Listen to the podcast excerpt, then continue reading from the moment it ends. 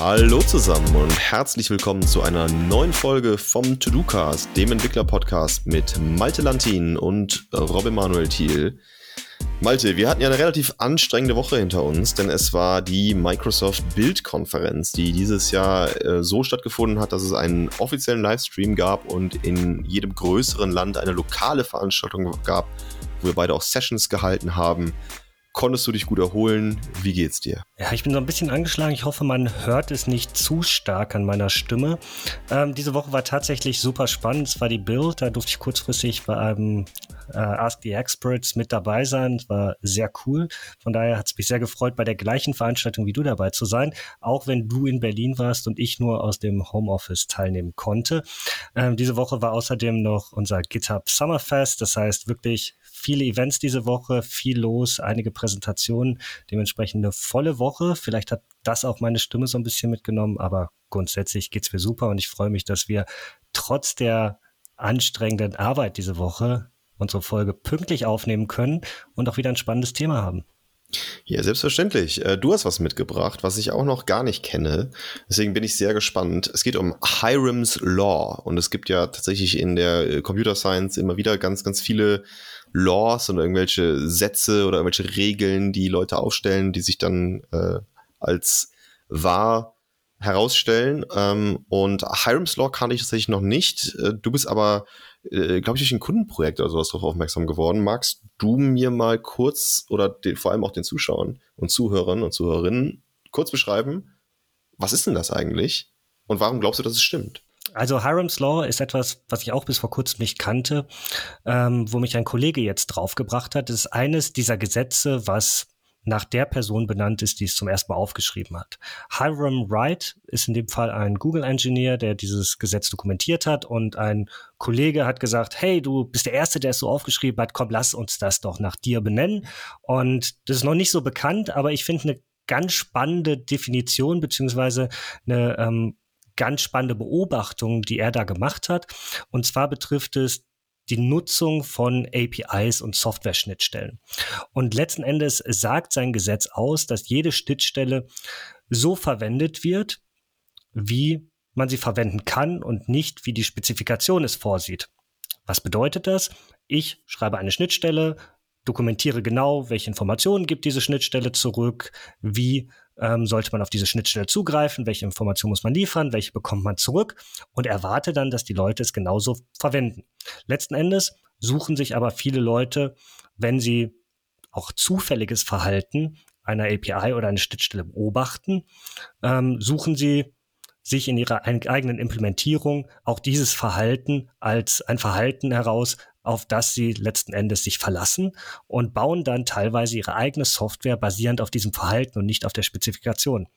Das führt mittelfristig dazu, dass das erwartete Verhalten an eine API oder Schnittstelle nicht der Spezifikation entspricht, sondern dem entspricht, wie sich diese Schnittstelle letzten Endes in der Praxis verhält. Bedeutet für mich als Developer oder als die Firma, die diese Schnittstelle bereitstellt, dass ich, wenn ich etwas an dieser Schnittstelle ändere, selbst wenn meine Schnittstelle sich weiterhin gemäß der Spezifikation verhält, es dazu führen kann, dass bestimmte User meiner Schnittstelle unzufrieden sind, weil bestimmte Dinge nicht mehr so funktionieren wie vorher, obwohl ich letzten Endes im Rahmen der Spezifikation meiner Schnittstelle nie ein Versprechen darüber abgegeben hatte, dass dieses Verhalten auch langfristig vorliegt, sondern vielleicht ist es ein nicht geplantes Verhalten im Sinne von, ich will nicht sagen eines Bugs, sondern vielleicht auch einfach eines Side-Effects, der auftritt. Und ich muss letzten Endes trotzdem in Zukunft darauf Rücksicht nehmen. Genau, und das ist genau das, das Spannende, dass er auf irgendjemand, also das hatte, das hatte dieses Law, dass irgendjemand am Ende davon ab, also eine Abhängigkeit darauf hat, egal wie er sie verwendet. Also ich kann ja mal vorlesen, ich habe es gerade in der Zwischenzeit mal gegoogelt und äh, die Law, die er aufgestellt hat, die klingt dann so, es ist Englisch, with a sufficient number of users of an API, it does not matter what you promise in the contract, all observable behaviors of your system will be depended on by somebody. Also egal, was du machst und egal, was du spezifizierst, irgendjemand ab einer gewissen Anzahl von Usern ist am Ende davon abhängig, dass deine Schnittstelle genauso funktioniert, wie sie funktioniert und nicht, wie du spezifiziert hast. Und das fand ich ganz spannend, weil das ja auch bedeutet, dass wir, wenn wir Schnittstellen updaten, ähm, wir darauf achten müssen, dass eventuell wir User haben, die diese Schnittstellen nicht so verwenden wie spezifiziert, sondern so wie sie funktionieren. Mhm. Und letzten Endes kann auch eine Schnittstelle eine Schnittstelle sein, die ich persönlich als solche gar nicht gesehen habe, weil es vielleicht nicht eine klassische API oder ein Interface ist, was ich implementiert habe, sondern es kann im simpelsten Fall eine Webseite sein, die ich pflege, um sie menschlichen Usern zur Verfügung zu stellen. Aber dann gibt es vielleicht Leute wie dich zum Beispiel, der vielleicht meine Produktinformationsseite in seiner Anwendung per HTTP-GET einfach abruft, dann den DOM-Tree passt und da die Produktinformationen rauszieht und damit vielleicht seine eigene Applikation füttert. Und wenn ich jetzt hingehe und irgendwas an der Struktur dieser Seite ändere oder vielleicht ein Redirect einführe, weil ich diese Seite an eine andere Stelle in meiner Seitenstruktur verschiebe, bricht plötzlich deine Applikation. Und dann kann es natürlich zu dem Fall kommen, dass ich eigentlich ähm, mein, meine Versprechen weiterhin halte. Meine User kriegen weiterhin eine, eine Webseite, auf der sie alle Informationen finden, die sie brauchen.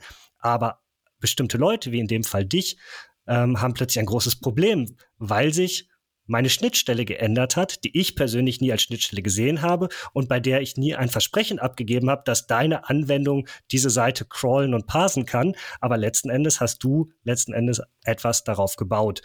Und ich glaube, da ist ein ganz spannendes Phänomen, was wir im Web immer häufiger sehen, insbesondere wenn wir Dinge öffentlich zur Verfügung stellen und nicht nur im kleinen Kreis, im Unternehmen, aber selbst da kann so etwas vorkommen. Das ist ganz interessant. Das heißt, ähm, jetzt zurückblickend bin ich tatsächlich schon mal in diese Lore reingelaufen, ohne damals zu wissen, dass es sie gibt.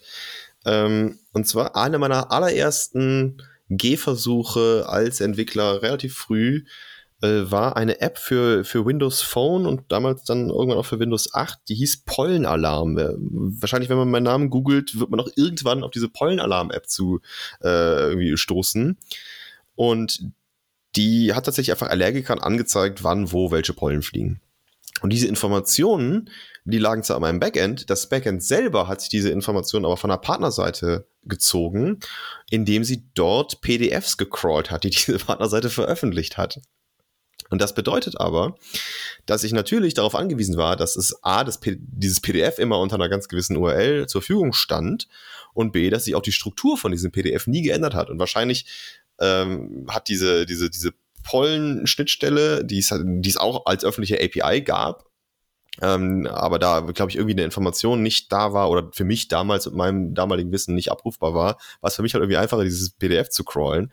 Und es gab tatsächlich einmal irgendwie einen kompletten Layout-Change oder die haben irgendwie mal vergessen, dieses PDF zu veröffentlichen. Ähm, auf jeden Fall war dann irgendwann auch mal meine, meine App down, weil dieses PDF halt nicht mehr richtig gecrawlt werden konnte. Und das ist wahrscheinlich genau das, was, was diese Regel beschreiben will, oder? Weil ich musste dann was fixen und die, die, diese, diese Seite, diese Polleninformation veröffentlicht hat, wusste wahrscheinlich überhaupt nicht, was sie kaputt macht, wenn sie äh, wenn sie das Layout von diesem PDF ändern. Mhm. Und in deinem Fall warst du jetzt irgendwie so ein kleiner studentischer Developer, der eine Mobile-App gebaut hat und letzten Endes, wenn sich da was verändert hat, hast ein Update gemacht, hast das Update in den Store gepusht, die Leute haben wieder eine brauchbare Version bekommen. Aber letzten Endes passiert das nicht nur hier im Kleinen, im studentischen Umfeld, sondern auch vielleicht im Unternehmensumfeld. Und wenn ich da eine Applikation habe, die vielleicht eine Server-Applikation ist, die irgendwie als Binary ausgeliefert wird, die dann auf irgendwelchen Systemen meiner Kunden läuft, die aber wiederum für bestimmte Konfigurationen oder für einen bestimmten Informationsabruf auf bestimmte Schnittstellen aufsetzt, die vielleicht eigentlich gar nicht dafür gedacht sind, dann kann ich natürlich in sehr große Probleme laufen, wenn letzten Endes die Informationen nicht mehr in der gleichen Art und Weise oder leicht verändert zur Verfügung gestellt werden und dann plötzlich diese Applikationen, die wirklich im Produktivbetrieb bei irgendwelchen meiner Kunden sind und die ich nicht so ohne weiteres aktualisieren kann, plötzlich nicht mehr funktionieren. Und von daher ist es ein ganz spannendes Phänomen und ich finde es ganz interessant, dass du genau dieses Gesetz schon ja bevor es letzten Endes aufgeschrieben hast, äh, wurde, ähm, so beobachtet hast an dir selber, ohne selber darüber nachzudenken, sondern du hast tatsächlich einfach das getan, was nachher durch dieses Gesetz beschrieben wurde. Und das passiert tagtäglich ähm, bei professioneller Softwareentwicklung, bei Hobby-Softwareentwicklung. Und was ich gedacht habe, wir überlegen uns jetzt einfach mal, was können wir als diejenigen, die solche Schnittstellen zur Verfügung stellen, denn tun, dass das möglichst selten auftritt. Also dass wir möglichst wenig Probleme haben, wenn wir Veränderungen an bestimmten Schnittstellen vornehmen, dass wir wissend, dass dieses Gesetz zutrifft, nicht vielen Leuten ihre Anwendung kaputt machen. Und wir verlinken da auch einen äh, kleinen ähm, Comic, den wir im Web gefunden haben, der ganz spannend ist, der das äh, Phänomen auch nochmal äh, beschreibt. Packen wir in die Shownotes rein, ist ganz lustig. Ähm, aber letzten Endes können wir auch als diejenigen, die eine Schnittstelle bereitstellen, einiges tun, um unseren Usern die Erfahrung ja, möglichst leicht zu machen und die Nutzung unserer Schnittstellen auch langfristig sicherzustellen, weil am Ende, was wir ja wollen, ist eine hohe Kundenzufriedenheit. Ne? Und die, diese Kunden können sein Kunden, die unsere Services nach dem von uns definierten oder von uns geplanten Verhalten nutzen, aber es können auch Kunden sein, die zusätzlich irgendwelches Verhalten nutzen, was wir eigentlich gar nicht eingeplant haben. Und das bedeutet, wenn wir etwas ändern, kann es dazu führen, dass unsere Kunden, die auch vielleicht zahlende Kunden sind und in der Regel alles richtig machen, plötzlich furchtbar unzufrieden sind, weil wir Dinge geändert haben, die eigentlich nie supported waren. Und da gibt es natürlich einige Dinge, die wir tun können, um die Anzahl der Fälle, in denen so etwas passiert, ähm, möglichst gering zu halten. Ja, findest du denn, man sollte darauf achten? Weil das finde ich nämlich eine ganz spannende Frage. Du hast, äh, du, weil, du hast es ja gerade gesagt. Weil ich war, hätte jetzt bisher immer, immer die Meinung vertreten, wenn du meine Schnittstelle benutzt, anders als ich sie spezifiziert habe, muss, muss ich auch keine Rücksicht darauf nehmen, wenn ich sie ändere. Wenn du meine Webseite crawlst, obwohl ich eine Public API habe und vielleicht ganz bewusst über diese Public API Dinge nicht zur Verfügung stelle, die aber vielleicht auf meiner Public Webseite äh, irgendwie dargestellt sind und du jetzt irgendwie anfängst, mein HTML zu parsen, obwohl ich das vielleicht nie vorgesehen habe und das, weiß ich nicht, auch irgendwie, ja, dir, dir nicht erlaubt habe, ist so ein hartes Wort, weil ich habe es, ne, keine Ahnung, ich kann es ja schlecht verbieten. Aber wenn ich, wenn ich halt Schnittstellen habe und pflege und die werden aber nicht genutzt oder anders, als ich sie vorgesehen habe und dann mache ich ein Update und dann gibt mir jemand die Schuld. Ich glaube, diese Schuld würde ich auf jeden Fall von mir weisen. Die Sache ist, die du aber gerade gesagt hast, ist, ja gut, aber die, diese Regel sagt ja, es wird so verwendet. Und vielleicht habe ich ja Kunden, die total glücklich sind, die, die mir auch gerne, äh, die auch gerne irgendwie Geld für mein Produkt bezahlen, die was eingebaut haben, was für sie wunderbar funktioniert. Was dann auf einmal denen auf die Füße fällt, weil ich einen Change gemacht habe, von dem ich mir nicht bewusst war, dass er so, so einen Impact hat. Und das fände ich ganz spannend. Was glaubst du, also bevor wir so reden, darüber reden, was man technisch machen kann, sollte man darauf Rücksicht nehmen? Oder bremst mich das eher auf, wenn jetzt die, das neue Design von meinem PDF auf einmal irgendein Hobbyentwickler äh, blockt, weil ich weiß ja gar nicht, dass der, äh, dass der mein PDF crawlt. Wie denkst du darüber? Ich glaube, man kann nicht alle Fälle berücksichtigen. Und ganz technisch gebe ich dir absolut recht. Man ist nicht schuld, wenn dann etwas kaputt geht, sofern man weiterhin die Spezifikationen einhält und die Schnittstellendefinition einhält. Von daher gebe ich dir absolut recht. Man muss natürlich ganz klar machen, hier hat jemand nicht supportetes Verhalten verwendet, hat da eine gewisse Abhängigkeit geschaffen. Letzten Endes ist diese Person dann in dem Sinne selber schuld. Aber ich glaube, es ist dennoch wichtig, sich dieser Regel, dass es letzten Endes trotzdem passiert, auch wenn ich es vielleicht irgendwo in meinen Nutzungsbedingungen ausgeschlossen habe oder irgendwo Warnungen drüber geschrieben habe, dass man doch bitte nur die definierten Schnittstellen verwenden sollte.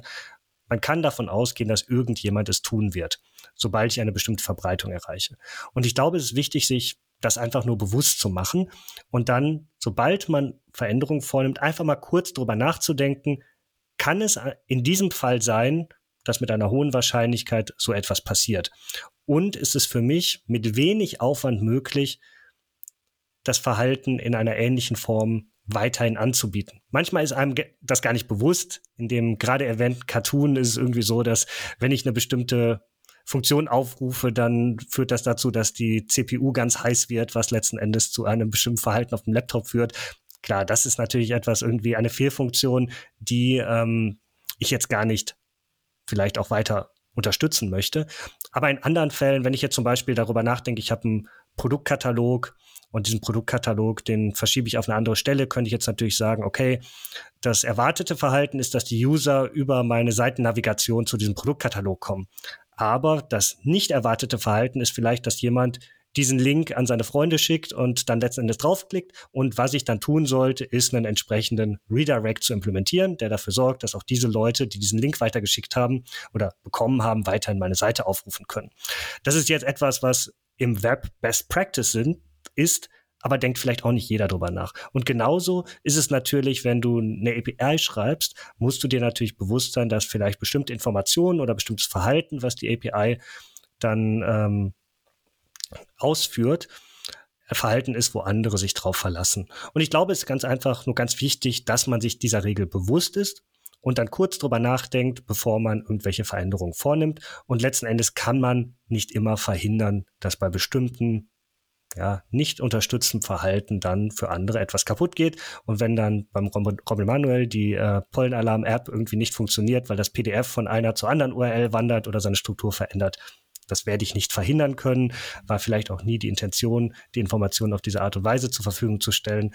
Aber letzten Endes gibt es da wiederum ganz andere Szenarien, wo man vielleicht auch da sehr kundenfreundlich agieren möchte, weil vielleicht diese Person, die dieses nicht unterstützte Verhalten nutzt, auch an anderer Stelle ein glücklicher zahlender Kunde ist. Ja, also ich glaube, da, an diesem PDF-Beispiel kann man es ganz gut auseinanderdröseln. Natürlich kann ich nicht darauf Rücksicht nehmen, wenn ich mein Design ändere, aber die URL das fand ich gerade eigentlich sehr gut. Da kann ich schon schauen, weil vielleicht gibt es jemanden, der nicht jeden Morgen über meine Webseite zu diesem PDF navigiert, sondern sich, keine Ahnung, sich irgendwie selber einen kleinen Bot gebaut hat, der dem jeden Morgen von dieser URL das PDF äh, per E-Mail e schickt, damit man damit das morgen äh, irgendwie morgens anschauen kann und sowas. Und bei sowas wäre ich aber bei dir, wo ich sage, okay, ich kann natürlich nicht jetzt irgendwie meine eigenen Geschäftsprozesse davon blockieren lassen, aber wenn, wenn es, wenn es sowas wie mit einem, mit einem Redirect, mit einem Redirect getan ist, dass ich einfach nicht, nicht URLs ändere, also diese klassischen Breaking Changes ein, einführe, und da sind wir dann gleich auch schon beim ersten Punkt, sowas wie, wie Versionierung, dann finde ich schon, dass man da auf Rücksicht nehmen kann. Finde ich, kann ich mich drauf einigen, finde ich einen, finde ich einen gangbaren Weg. Mhm. Und dann lass uns einfach mal überlegen, was muss ich jetzt letzten Endes tun, wenn ich so eine Schnittstelle explizit schaffe. Ich glaube, wir konzentrieren uns jetzt erstmal auf technische Schnittstellen und nicht Schnittstellen für menschliche User, weil da kommt man natürlich ganz stark in so einem äh, Human Interface Design Umfeld. Ich glaube, das würde jetzt an dieser Stelle zu weit gehen, sondern wir konzentrieren uns vielleicht mal so auf Interfaces, APIs und technische Schnittstellen und wie ich letzten Endes rangehen sollte. Und das erste ist aus meiner Sicht, ich sollte mir überlegen, was ist die Spezifikation dieser Schnittstelle? Also welches Verhalten möchte ich mit dieser Schnittstelle zur Verfügung stellen und was sind letzten Endes die Ein- und Ausgabewerte, die ich dort ähm, zugrunde lege. Genau, aber darüber hinaus würde ich auch direkt hingehen und sagen, ich spezifiziere aber auch, was sind denn die zu erwartenden Antwortzeiten zum Beispiel? Was ist eine zu, was sind zu erwartende Limits? Weil es kann ja sein, dass irgendwie heute jemand eine Million Mal meine, meine API abfragt und ich mich dann morgen dazu entscheide, Moment mal, das, das geht gar nicht, das überlastet mein System, ich führe jetzt irgendwelche Limits ein. Smarter wäre es ja gewesen, von vornherein zu kommunizieren, hey, als, weiß nicht, als nicht zahlender User darfst du mich zehnmal pro Stunde anfragen. Wenn du einen Premium-Vertrag hast oder wenn du ein Partner bist von, von mir, dann hast du da andere Limits oder sowas. Wenn ich sowas direkt kommuniziere, dann kann ich sowas natürlich, ne, wie gesagt, das ist dann auch wieder e-, eine Sache, die diese Erwartungshaltung nicht bricht. Mhm. Aber genau diese, ja, diese vielleicht nicht funktionalen Spezifikationen einer Schnittstelle, die werden, glaube ich, häufig relativ spät erst beleuchtet. Und ich glaube, gerade da kommt es auch häufiger mal dazu, dass Leute sich auf ein bestimmtes Verhalten verlassen. Angenommen, ich baue eine Anwendung, die greift auf eine bestimmte API, auf eine bestimmte Schnittstelle zu und ich erwarte, dass sie innerhalb von, weiß nicht, einer Sekunde eine Antwort liefert. Und dann führt ein eine bestimmte Veränderung oder eine bestimmte Be Belastung meines Systems dazu, dass es vielleicht mal 1,5 Sekunden dauert. Und wenn der Timeout entsprechend äh, zu niedrig gesetzt ist, dann äh, interpretiere ich vielleicht äh, Zeiten, die länger als eine Sekunde sind, als fehlgeschlagen und dann funktioniert plötzlich meine Anwendung nicht mehr. Und wenn ich dann nicht im Vorfeld genau dokumentiert habe, was auch entsprechend mein Service-Level ist, was ich dort garantiere, dann kann es natürlich sein, dass sich Leute da auf das, was sie beobachten, verlassen. In der Regel antwortet diese API in, weiß nicht, 0,2 Sekunden. Aber letzten Endes ich, der diese API gebaut hat, garantiere vielleicht nur eine Antwort innerhalb von einer Sekunde. Und ich glaube, dementsprechend ist es wichtig, so etwas dann vielleicht auch zu dokumentieren, damit die Leute genau wissen, was sind die rein technischen Spezifikationen, also Input, Output, welches Datenformat, aber was ist auch dann die Anzahl der API-Calls zum Beispiel, die ich machen darf? Was ist die Antwortzeit, die ich erwarten kann? Und ähm, genau auf der Basis dann letzten Endes genau diese Anwendungsspezifikation zu schreiben und dann bei Veränderungen immer genau diese Checkliste durchzugehen. Habe ich da irgendwo ein Breaking Change drin? Und wenn ja, fange ich dann an, meine API zu versionieren. Ja, Dokumentation finde ich ein super spannendes Stichwort, weil das ist ja auch das, was der Entwickler, der gegen diese Schnittstelle programmiert, am Ende sieht. Ne? Also wenn da jetzt äh, drin steht direkt in der Dokumentation, hey, es kann sein, dass dir diese, diese API mit einem Statuscode, ich glaube, es ist 429 oder sowas, too many requests. Ich meine, es ist 429, ich kann aber, ich, ich kann aber falsch liegen. Ähm, wenn aber direkt in der Dokumentation drin steht, es kann sein, dass dir diese Schnittstelle entweder mit einem Statuscode 200 antwortet, dann ist, alles gut gegangen, oder mit, mit einem 429, dann hast du, bist du wahrscheinlich in diese Rate Limits gelaufen. Dann weiß ich ja als Entwickler direkt, aha, schau, es gibt also Rate Limits und kann die Applikation, die man, äh, die, die man dann selber schreibt, auch direkt darauf vorbereiten. Also sagen, okay, ich fange hier eine Exception und wenn das eine, weiß nicht, too many requests Exception wirft, dann ähm, möchte ich bitte folgendes Verhalten machen. Dann versuche ich es vielleicht einfach in, in 10 Sekunden nochmal oder ich zeige dem User eine entsprechende Meldung oder ich lade Daten aus dem Cache, die ich vielleicht noch irgendwo zwischen gecached habe oder den letzten bekannten Zustand oder, oder, oder. Aber ich kann mich halt darauf vorbereiten. Ne? Dieses Verhalten trifft mich jetzt nicht unvorbereitet, weil es eben schon Teil der Dokumentation und der Spezifikation für diese Schnittstelle war. Und wenn ich jetzt an einen Punkt komme, wo ich eines dieser Parameter ändere, wie sollte ich das letzten Endes implementieren? Weil ich werde ja dann in Zukunft User haben, die das alte Verhalten erwarten und ich werde User haben, die ein neues Verhalten erwarten. Das heißt, ich schreibe dann die entsprechend aktualisierte Dokumentation und sollte dann aber, das ist mein Verständnis, zum einen die Dokumentation versionieren, als auch meine API versionieren. Natürlich, dass ich sagen kann, okay, auf Version 1.0 meiner API sieht so aus und jetzt habe ich die Version 1.1 oder wenn ich sage, okay, Breaking Changes nur bei Major Versions, jetzt habe ich die Version 2.0, dann ähm, sieht das folgendermaßen aus und dann können die User entsprechend nach ihrem eigenen, ja, eigenen Prozess oder nach ihrem eigenen, eigenen Zeithorizont letzten Endes auf die neue API-Version wechseln oder wenn sie auf ein Verhalten zurückgreifen, was vielleicht in der neuen Version nicht mehr supported wird, weiter in die alte Version nehmen. Und da ist es, glaube ich, auch ganz wichtig zu sagen, okay, wie versioniere ich? Ne?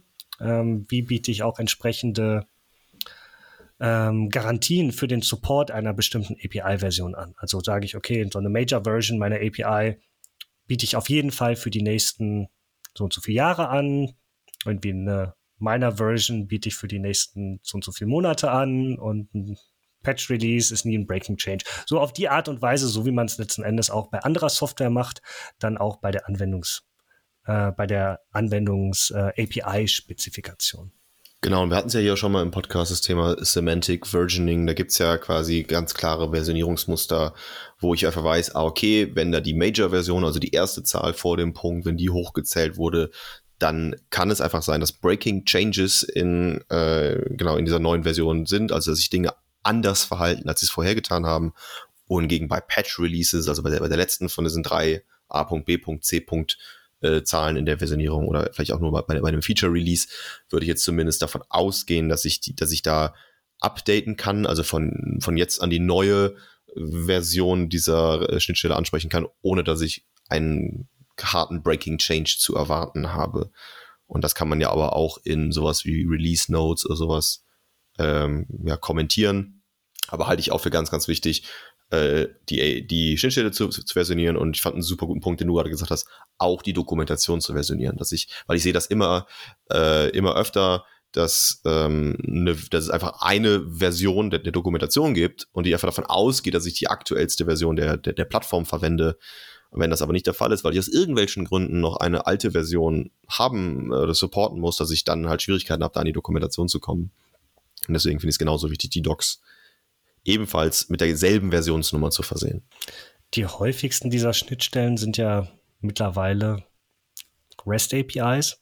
Also zumindest stolper ich am häufigsten über genau diese Fragestellung, wenn es um das Thema REST APIs geht. Ich würde gerne in einer separaten Folge noch mit dir ein bisschen tiefer so in die technischen Details einsteigen. Wie kann ich so eine REST API in versionierter Form anbieten? Wie kann ich das Ganze auch langfristig supporten? Wie kann ich auch als Development Team mich darauf einstellen, dass ich unterschiedliche Versionen gleichzeitig bereitstellen muss? Genau, und dafür gibt es dann ja auch so Sachen wie Open API oder halt ehemals Swagger, also so fertige Definitionen, ähm, die ich auch ganz oft schon in ganz vielen Programmiersprachen aus dem dem Quellcode heraus, mit dem ich eine, eine API schreibe, heraus generieren kann. Und äh, dann habe ich ja quasi, also es ist im Prinzip ein, JSON-File, glaube ich, wo dann wirklich genau spezifiziert ist, was, was ist das für eine API, was, was nimmt die äh, an Requests entgegen, was gibt die an Responses raus, was sind mögliche Status-Codes und so weiter. Ich kann mir da auch eine UI für generieren, ich kann mir da sogar ein Client-SDK dann für diese Spezifikation automatisch generieren. Aber das sind Dinge, auf die können wir dann mal gerne im Detail eingehen in dieser Folge, wo wir das dann mal besprechen, wie man da mehrere API-Version denn überhaupt managen kann. Und zusammenfassend lässt sich also sagen, mir sollte immer bewusst sein, sobald ich eine Schnittstelle zur Verfügung stelle, dass ab einer bestimmten Anzahl von Usern meiner Schnittstelle diese Schnittstelle letzten Endes auch verwendet wird in einer Art und Weise, die ich vielleicht weder geplant habe noch plane in Zukunft anzubieten, aber ich bei Veränderungen letzten Endes mir dessen bewusst sein muss, dass es passiert und ich es auch letzten Endes nicht verhindern kann. Und ich denke mal, wir gehen im Detail dann nochmal darauf ein, wie man das Ganze dann technisch am Beispiel von REST APIs am besten umsetzt. Aber ich glaube, damit haben wir das Thema Hiram's Law erstmal gut zusammengefasst. Und wir packen natürlich die entsprechenden Links einmal zu der Seite von Hiram Wright in die Show Notes rein, plus den entsprechenden Cartoon. Dann könnt ihr da nochmal nachlesen und euch natürlich das Original in der Definition nochmal anschauen. Jetzt müssen wir nur noch rausfinden, wie wir es schaffen, mal irgendwann eine Regel aufzustellen, die nach uns benannt wird. Ich finde, das ist ein, das ist ein schönes Lebensziel, irgendwann zu sagen.